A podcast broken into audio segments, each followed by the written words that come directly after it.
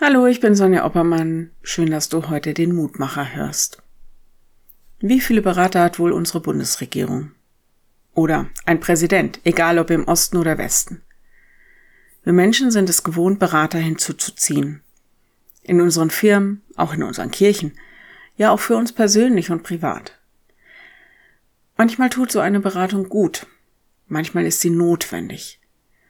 Meistens geht es um die Frage, wie die Zukunft in gute Bahnen gelenkt werden kann. Und genau da ist der Unterschied zwischen uns und Gott. Wir brauchen Beratung, Gott weiß es. Jedenfalls, das macht die Losung heute besonders deutlich.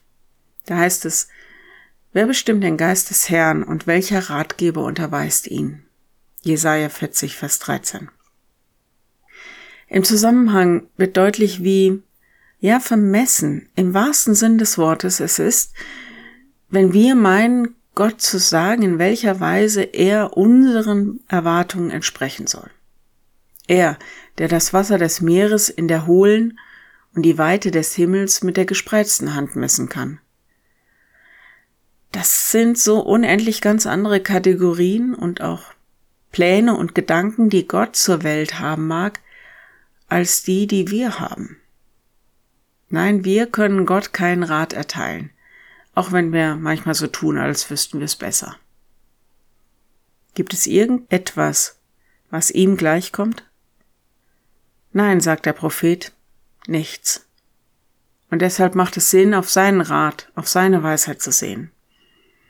Übrigens mit diesem Kapitel fängt der große Trost und die guten Botschaften des Jesaja an. Also in all dem, Gott hat Gutes mit uns vor. Wenn du magst, dann bete doch noch mit mir.